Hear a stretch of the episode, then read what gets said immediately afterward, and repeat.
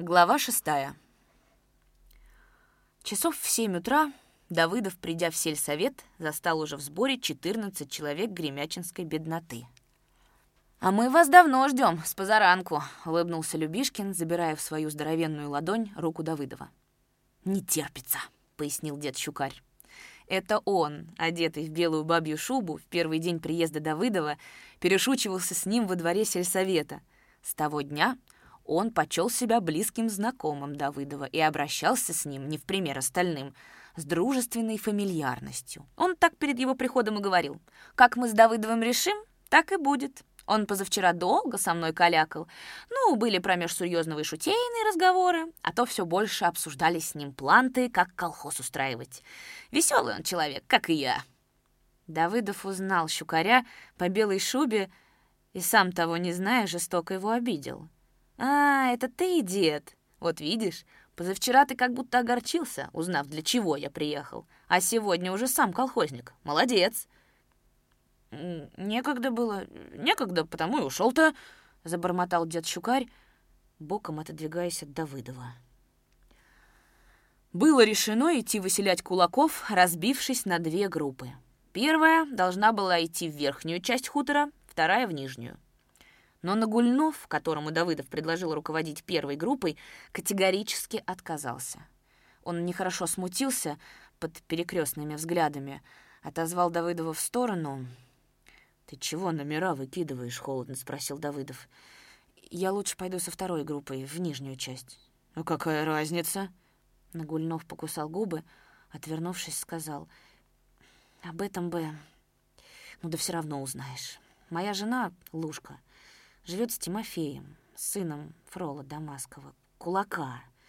Не хочу, разговоры будут. В нижнюю часть пойду, а Разметнов пущай первой. Э, брат, разговоров бояться.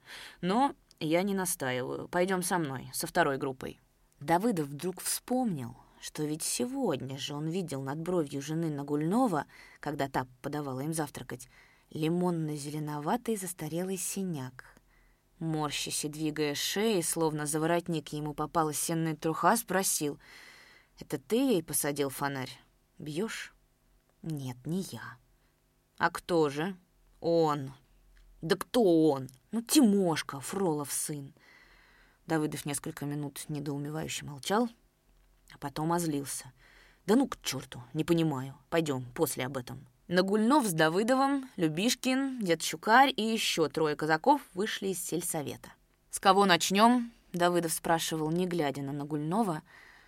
Оба они по-разному чувствовали после разговора какую-то неловкость. «С тетка». По улице шли молча. Из окон на них любопытствующе посматривали бабы. Детвора было увязалась следом, но Любишкин вытянул из плетня хворостину и догадливые ребята отстали. Уже когда подошли к дому тетка, Нагульнов, никому не обращаясь, сказал. «Дом этот под правление колхоза занять. Просторный. А из сараев сделать колхозную конюшню». Дом действительно был просторный. Титок купил его в голодный 22 год за яловую корову и три пуда муки на соседнем хуторе Тубянском. Вся семья бывших владельцев вымерла — Некому было потом судиться с Титком за кабальную сделку. Он перевез дом в Гремячий, перекрыл крышу, поставил рубленные сараи и конюшни, обстроился на вечность. С крашенного охрой карниза смотрела на улицу, затейливо сделанная маляром надпись славянского письма «Т.К. Бородин, Р.Х. 1923 год». Давыдов с любопытством оглядывал дом. Первый вошел в калитку Нагульнов. На звяк щеколды из-под амбара выскочил огромный волчий окраски цепной кобель. Он рванулся без лая, стал на задние лапы, сверкая белым пушистым брюхом, и, задыхаясь, хрипя от перехватившего горло ошейника, глухо зарычал. Бросаясь вперед, опрокидываясь на спину, несколько раз он пытался перервать цепь, но не осилив, помчался к конюшне, и над ним — Катаясь по железной, протянутой до конюшни проволоке, певуче зазвенело цепное кольцо. «Такой чертан седлает, не вырвешься!» — бормотал дед Щукарь, опасливо косясь и на всякий случай держась поближе к плетню. В курень вошли толпой. Жена тетка, худая, высокая баба, поила из лоханки телка. Она со злобной подозрительностью оглядела нежданных гостей, на приветствие буркнула что-то похожее на «черти тут носят». «Тит дома?» — спросил Нагульнов. «Нету».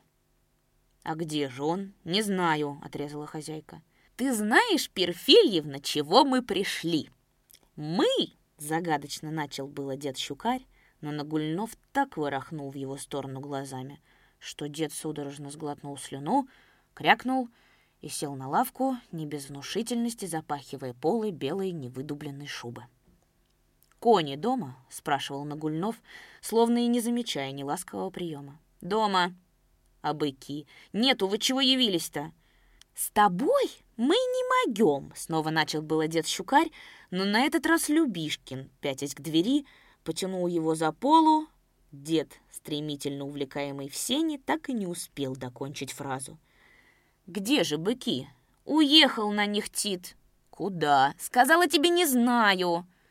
Нагульнов мигнул Давыдову, вышел. Щукарю на ходу поднес к бороде кулак, посоветовал. «Ты молчи, пока тебя не спросят. И к Давыдову плохи дела. Надо поглядеть, куда быки делись, как бы он их не спровадил. Так без быков «Что ты?» — испугался Нагульнов. «У него быки первые в хуторе. Рога не достанешь, как можно. Надо и тетка, и быков искать». Пошептавшись с Любишкиным, они пошли к скотиннему базу, оттуда в сарай и на гумно. Минут через пять Любишкин, вооружившись слегой, принудил кобеля к отступлению, загнал под амбар, а Нагульнов вывел из конюшни высокого серого коня, обратал его и, ухватившись за гриву, сел верхом. «Ты чего это, Макар, не спросясь, распоряжаешься на чужом базу?» — закричала хозяйка, выбежав на крыльцо, руки в бока. «Вот муж вернется, я ему... Он с тобой потолкует!» «Не ори, я бы сам с ним потолковал, кабы он дома был. Товарищ Давыдов, а ну-ка подойди сюда». Давыдов, сбитый с толку поведением Нагульнова, подошел. С гумна свежие бычиные следы на шлях. Видать, Тит пронюхал, погнал быков сдавать. А сани все под сараем, брешет баба.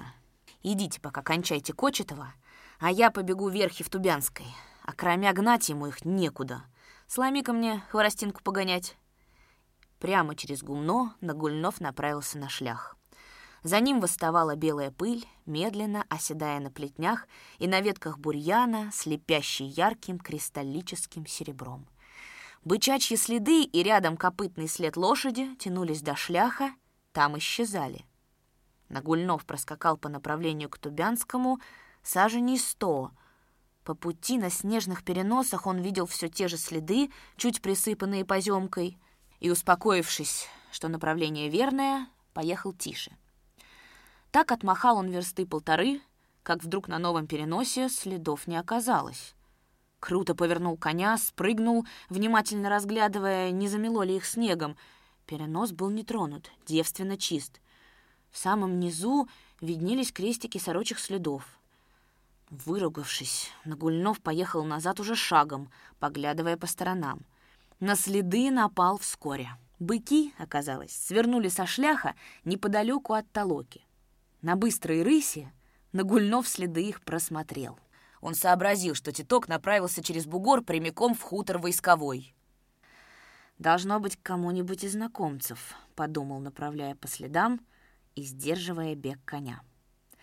На той стороне бугра, возле мертвого буерака, приметил на снегу бычачий помет.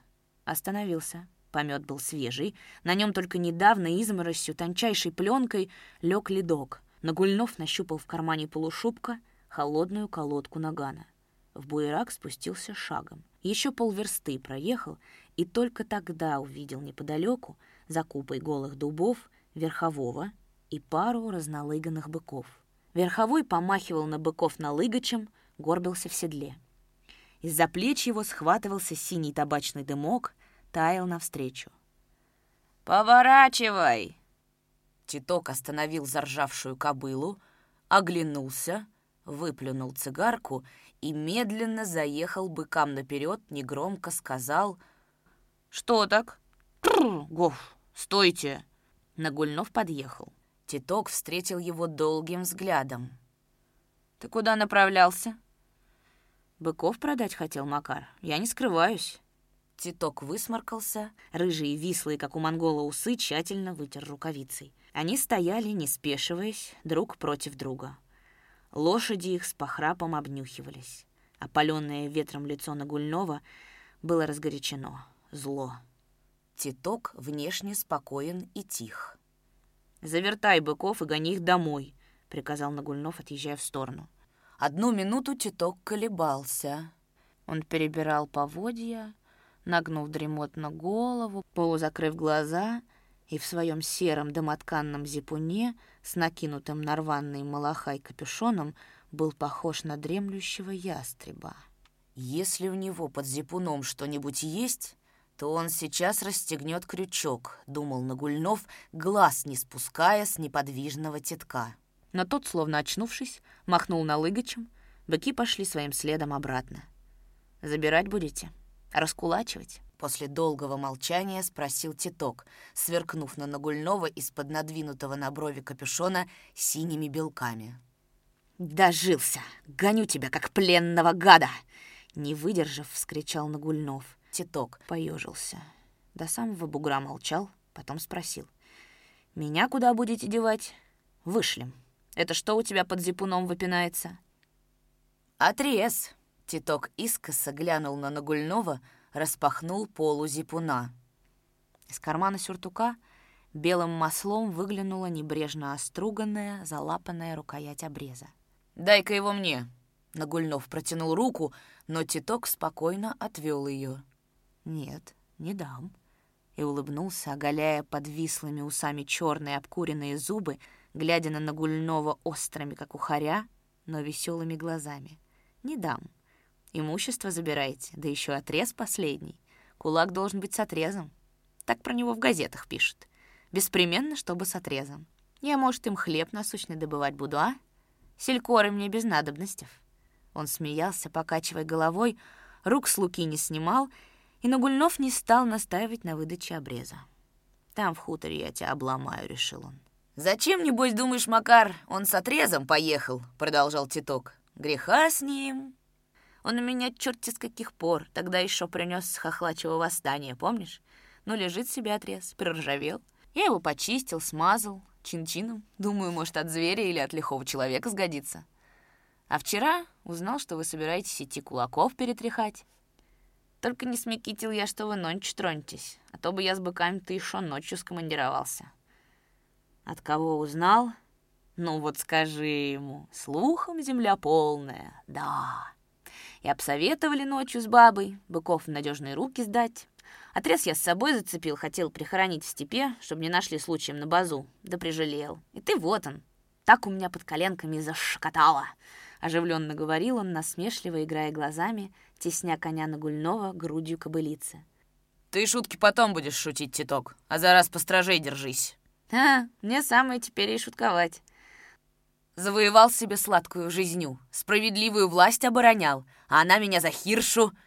Голос титка оборвано осекся. С этого момента он ехал молча, нарочно придерживал кобылу, норовя пропустить Макара хоть на пол лошади вперед, но тот из опаски тоже приотставал. Быки далеко ушли от них. «Шевели, шевели!» — говорил Нагульнов, напряженно посматривая на тетка, сжимая в кармане наган. Уж он-то знал тетка, знал его как никто. «Да ты не отставай!» Стрельнуть, ежели думаешь, все равно не придется. Не успеешь. А ты пужливый стал, улыбнулся Титок и, хлестнув коня налыгачем, поскакал вперед.